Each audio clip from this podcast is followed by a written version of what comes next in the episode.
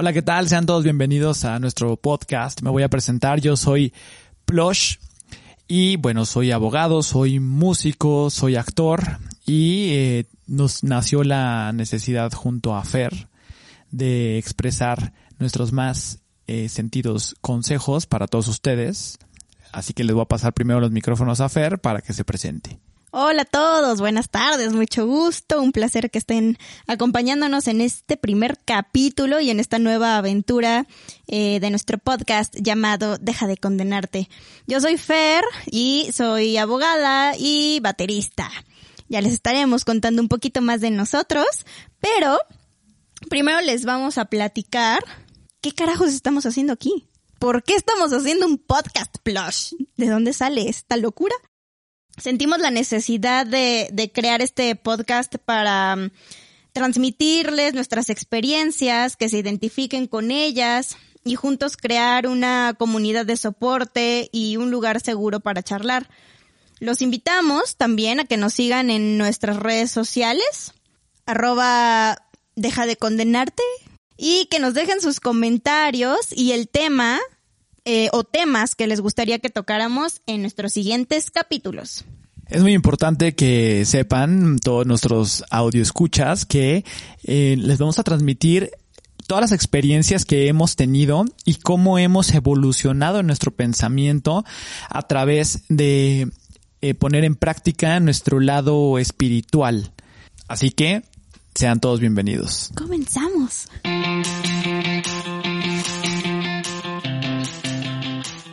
Nosotros somos Fer Y Plush, y esto es deja de condenarte. Deja de condenarte. En este podcast compartiremos con ustedes nuestras experiencias personales en todos los terrenos. Si te sientes identificado, escúchanos. Muy importante, Plush, eh, no somos profesionales en los temas que vamos a estar tratando. Eh, Si, si en algunos sí lo somos, se los estaremos diciendo, por supuesto. Pero por lo menos en este primer tema, eh, sí queremos decirles que no somos psicólogos, no somos terapeutas, ¿no? Y que por supuesto les estaremos recomendando a gente profesional que sí lo es y que los puede ayudar si ustedes se identifican y consideran que están en la misma situación o estuvieron en la misma situación que nosotros. Así que, pues bueno, vamos a empezar a platicarles un poquito de nuestra experiencia. Por ejemplo, Plush. Ah, bueno, miren, eh, yo aquí traigo una, una cita, el cual eh, trata de cómo es nuestra vida sin meditar, ¿no? Que dice que parece tan poco sensato como privarnos del aire, de la comida o de la luz del sol. Cuando nos privamos de ello, el cuerpo sufre. Cuando nos negamos a meditar, privamos a nuestras mentes, emociones e intuiciones de un apoyo vital y necesario.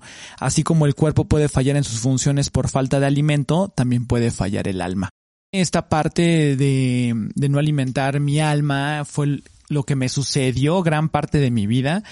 Eh, yo trabajaba eh, para el Poder Judicial y solamente por eh, la cuestión de abandonarme, de enfocarme únicamente en el trabajo, pues nunca fortalecí mi interior, ni, nunca hice nada por meditar. Incluso yo creía que eso pues no era verdad, ¿no? Eh, que era esta cuestión, ¿saben? Del misticismo que muchas veces no compartes, que solamente piensas que existe eh, la oración, pero eh, en cuanto salgo de, del Poder Judicial, mi, mi vida cambió, cambió por completo, empecé a, a tener otra forma de vida más aterrizada, eh, trabajando en mí mismo y eso fue lo que me conllevó precisamente a eh, contraer otra visión que ahora yo comparto con compañeros que todavía siguen trabajando ahí. Digo, no es porque trabajen ahí, ¿verdad?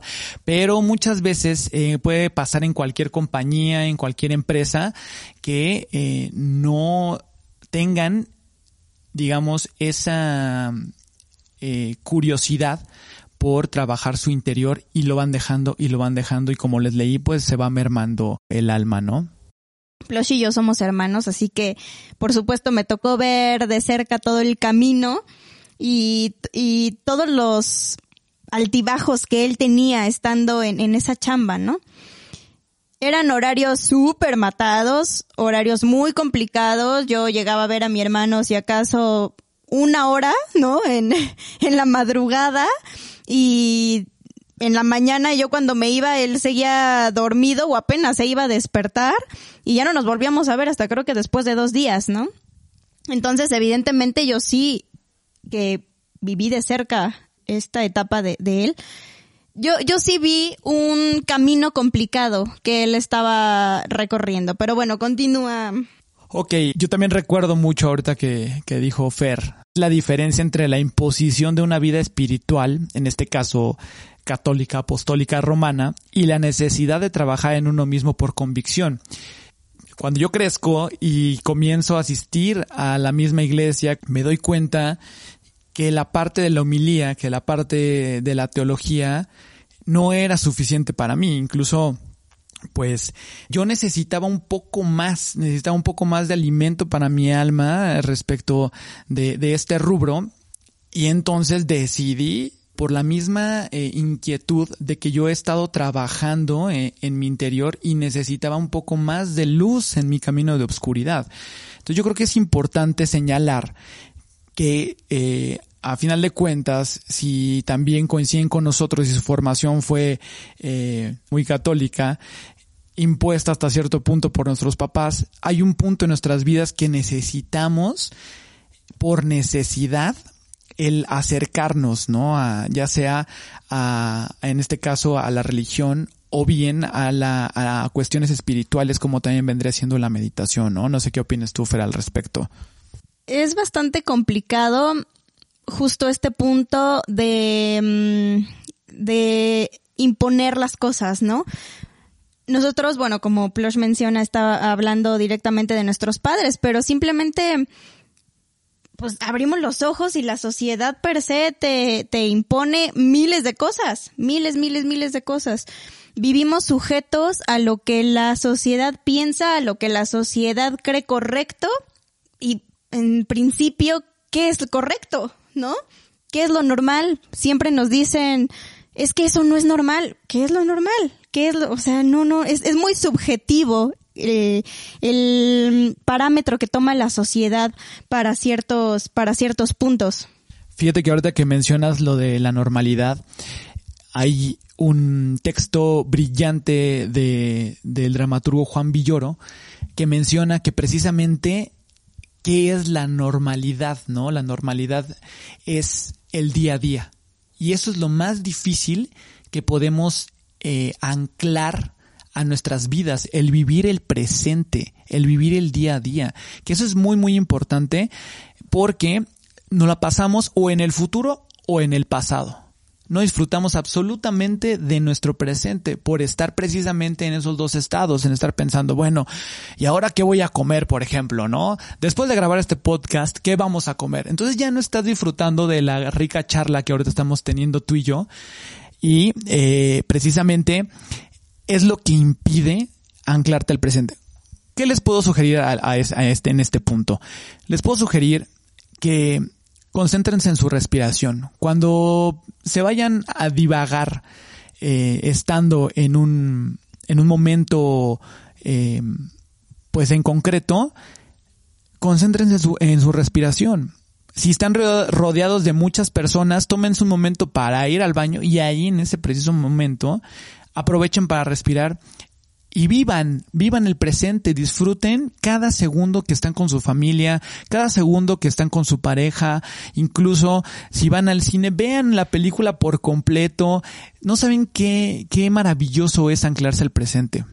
Oye, sí, porque cuántas veces eh, estamos justo lo que mencionas en el cine y la gente está atendiendo el celular, ¿no? Eh, de repente ves ahí el trancazo en los ojos de que alguien ya abrió el celular, de que alguien ya está mandando mensajes, ya tienes la lucecita del de al lado porque ya está viendo el, el reloj. Bueno, entonces, ¿para qué van al cine? ¿No? Todo tiene un, momento, todo tiene un objetivo, todo tiene un porqué. Quiero ir al cine porque me interesa ver esa película y porque me interesa disfrutar ese momento viendo la película con quien vaya o si voy solo, ¿no? Que también la soledad es un punto bien padre y que la gente lo ve, como decimos ahorita, la gente lo ve mal, ahí está solo, híjole, pobre de ti. Eres el peor, qué tristeza la tuya. Claro, pero todo eso, como bien decías hace ratito, Fer, es reflejo de nuestra sociedad de estereotipar el desde la taquilla, ¿no? Hasta muchas veces te, se te queda viendo eh, la persona que está atendiendo ahí, que les mandamos un gran saludo a ese gran trabajo y, y, se te quedan viendo como que te cae que vienes solo. Pobre, ¿no? O te plantaron, pobre loser. Sí, no, no, no. Y, y la verdad es que la soledad es es padre, o sea, ya cuando sabes compartir esa soledad contigo mismo, es un momento de reflexión, de calma, de paz, de tranquilidad, te, nutre muchísimo, pero bueno, justo es algo que se tiene que, que trabajar y que nosotros seguimos trabajando, ¿no? Y, y con mucha ayuda, que también ese es otro punto importante, pedir ayuda. Precisamente el estar solo yo considero que te ayuda a conocerte. Muchas veces seguimos avanzando en el camino y pensamos que nos conocemos a nosotros mismos cuando no es así. Cuando realmente no nos hemos puesto una pausa en nuestra vida de, de decir, a ver, por ejemplo, ¿por qué me estoy enojando? Porque tengo hambre. ¿Sabes? Si no haces una pausa y piensas el por qué me estoy enojando porque ya me dio hambre, pienso que no, no sabes escarbar dentro de ti y racionalizar realmente y decir, ah, claro, es por esta situación, ¿no? Eh, y yo creo que el estar solo, el, por ejemplo, vivir solo incluso, hace que te encuentres contigo mismo. Y eso es muy valioso para precisamente trabajar sobre los defectos de carácter, ¿no? Que cabe agregar que los defectos de carácter, pues son los siete pecados capitales que cada una de las personas tenemos. Por lo regular tenemos tres por lo regular. Pero exactamente pueden ser más y se pueden mezclar y pueden hacer ya mutaciones ahora como el coronavirus. Pues sí y ligándolo un poco a, a como comenzamos esta charla que fue de que a ti este rollo laboral te vino a afectar yo me acuerdo perfecto que Plus llegaba en las noches después de la chamba y como, yo me imagino, ¿no? Quiero entrar como, o entraba yo como un poco a su cabeza y pensaba, ay, mi hermanito viene ahorita en el coche, o venía en el coche pensando, me tengo que relajar, qué pinche chinga me acaban de meter en el trabajo, vengo de cansado, con hambre, y ahorita voy a llegar a ver a mi hermanita, mi mamá, mi papá, ¿no? Entonces yo, yo, yo me imagino que Plush echaba así como su rollo psicológico autosustentable y este, y llegaba a la casa y llegaba como en paz, ¿no? Como muy tranquilo. Pero al primer momento en el que mi mami le servía la sopa caliente, chingada más, o sea, eran ya es explotar, ¿no? Porque no me puedo comer la sopa y me vengo muriendo de hambre. Y entonces nada más nos quedamos viendo mi mamá y yo así como, uy, ¿y ahora qué hacemos? Le metemos la, la, la ropa, la sopa al refri o qué onda, ¿no? O sea, ya no te calentaba ni el sol venía eh, intentando estar como en un estado de paz y terminaba estallando por cualquier cosa, ¿no? Entonces, ahí es cuando tú te das cuenta, pues, que evidentemente no hay un equilibrio, no hay un equilibrio en tus emociones y en tus pensamientos, tanto que sucede lo que mucha gente lo llama es que pareces bipolar, ¿no? Porque vienes feliz, vienes en paz y en un momento, bueno, ya te convertiste en un monstrillo, ¿no? Efectivamente, pero yo no tenía esa capacidad de discernir mi trabajo y mi vida personal. Siempre fue una mezcla y si no controla uno eh, las emociones, pues es muy complicado, ¿no? En, también en el rubro actoral, eh, pues muchas veces me pedían que, pues que hiciera una escena triste, que incluso pues llorara, ¿no? Lo, lo clásico que, que, nos piden a nosotros hasta incluso en la calle para ver si eres buen actor, que también está pésimo eso. ¿Eres actor? A ver, llora. Exactamente. Eh, había veces que estaba yo tan contento que no podía yo controlar eh, esa emoción de decir, bueno, voy a entrar a otro mood y viceversa cuando me pedían que estuviera yo contento y no estaba tan, tan, tan en ese mood, pues me costaba trabajo llegar a esa felicidad. Incluso les voy a ser muy francos que eh, yo no puedo hablar mucho en público porque me, me gana el sentimiento. Siempre lloro. Pero eso es parte de... De hecho, ahorita ya voy a tomar yo la palabra porque está llorando. no es cierto. Gracias, Fer. Ya ahorita fui rápido por, por mi Kleenex. Su Kleenex. Eh, entonces, precisamente pasa, pasa eso, que si no tienes un control de las emociones, pues no puedes expresar a lo mejor realmente lo que sientes y te cierras. ¿Por qué? Porque dices, bueno, ¿cómo voy a llorar en esta, en esta comida familiar, pongámosles, ¿no? Entonces, si de repente me nació decir es que me siento muy bendecido por estar con toda mi familia, eh, que estemos compartiendo esta comida tan maravillosa, ya, de un momento a otro se me empiezan a salir las lágrimas, incluso también cuando cantamos, lo mismo me pasa con algunas canciones, empiezo a llorar y se me va la voz, pero todo eso está, hemos estado trabajando, o más bien he estado trabajando conmigo mismo, por eso hablo en plural, para precisamente saber separar las emociones y realmente concentrarme en el presente anclarme y una vez que estemos anclados en el presente, disfrutar esos momentos. Si ya sobreviene alguna otra lagrimita, ya será eh, un plus, pero no perder el foco total por, eh, por porque ya sobrevino eh, la emoción y el llanto, ¿no? Y aquí viene un punto súper importante que siempre me lo repite mi gurú Almita, que es rendirte, rendirte ante el presente, rendirte ante el momento, o sea, por rendirme no se entiende dejar la batalla, ¿no? Del día a día, sino dejar, dejar ser, fluir. Yo creo que es un punto al que mucha gente nos cuesta trabajo por querer controlar todo y no dejamos que pase, no dejamos que sucedan las cosas, no dejamos que el universo, Dios, la divinidad, en quien creamos, el nombre que le queramos poner, haga su chamba. Pensamos que nosotros somos ese Dios o esa divinidad que es quien debe tomar las decisiones y el control de todo, cuando no es así.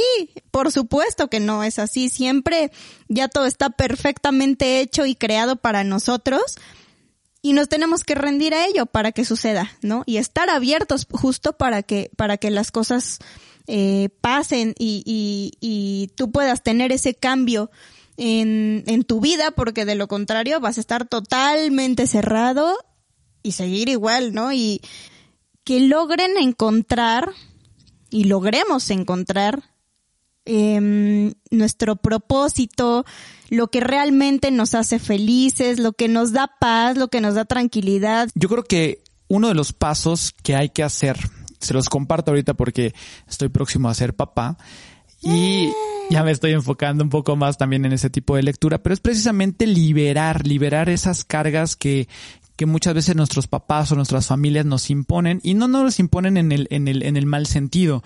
Más bien ellos siempre se han preocupado y hablo muy eh, en mi caso particular eh, siempre se preocupan porque nosotros tengamos una muy buena calidad de vida, pero eh, a final de cuentas a ellos los formaron en otra época, en otras circunstancias, en otra sociedad. Y el hecho de tener dinero no significa tener una buena calidad de vida. Una buena calidad de vida, yo siempre he pensado que es el equilibrio entre la parte interior y la parte exterior de cada ser humano. Joe Dispensa eh, dice en su libro Dejar de ser tú, eh, cuenta una historia más bien respecto de un de un trabajador que realizaba ajustes a, los techos de las casas. Pero este trabajador quería ser músico y su papá por un accidente tuvo que dejar en manos del hijo la empresa.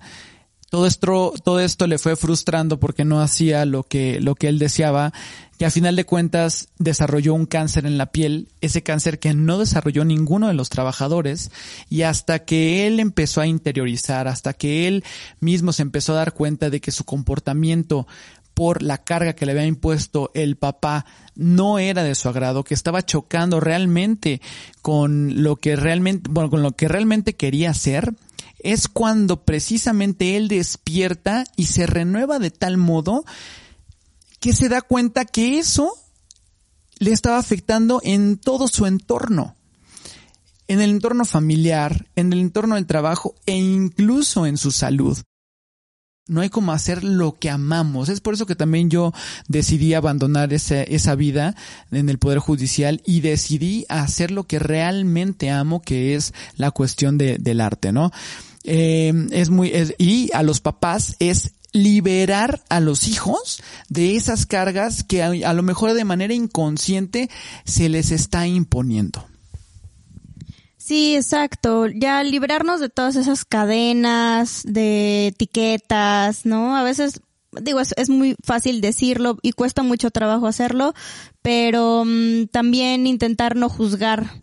Todos tenemos una historia detrás, todos tenemos unos zapatos distintos que pisamos día con día y es muy fácil criticar, eh, decir miles de cosas de, la gente, de nuestros semejantes, y de eso no se trata. Se trata de un crecimiento en conjunto, ¿no? Primero ser feliz tú y después ayudar a ser felices a los demás, o por lo menos sembrar una semillita o dejar un granito de arena eh, en la gente para que también pueda, pueda hacer esto y por supuesto que nuestro mundo cambie, ¿no? Y pues bueno, me gustaría compartir con ustedes eh, les mencionamos aquí algunos libros, citas, autores y también a nuestros gurús.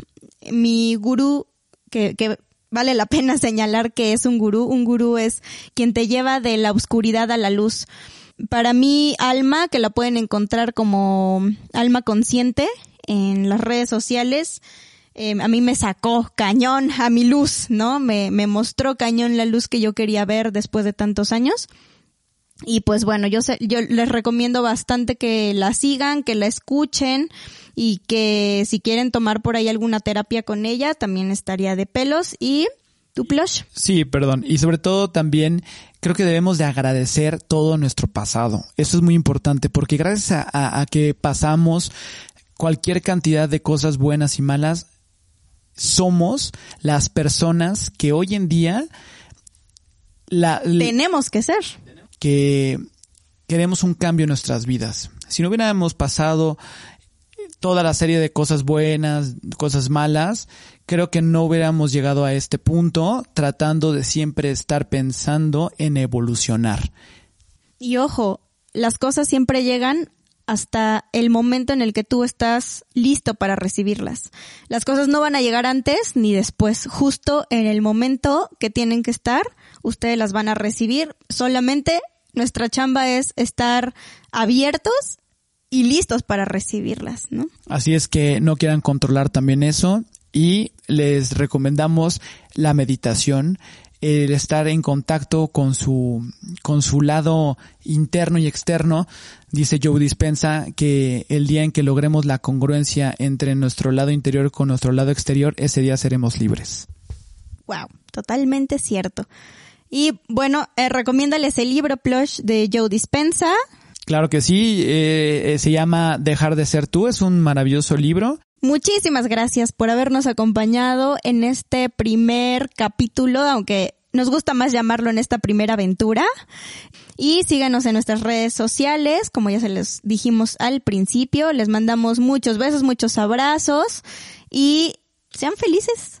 Sean congruentes y sean felices y recuerden que día a día, paso a paso, se llega muy lejos. Gracias. Gracias.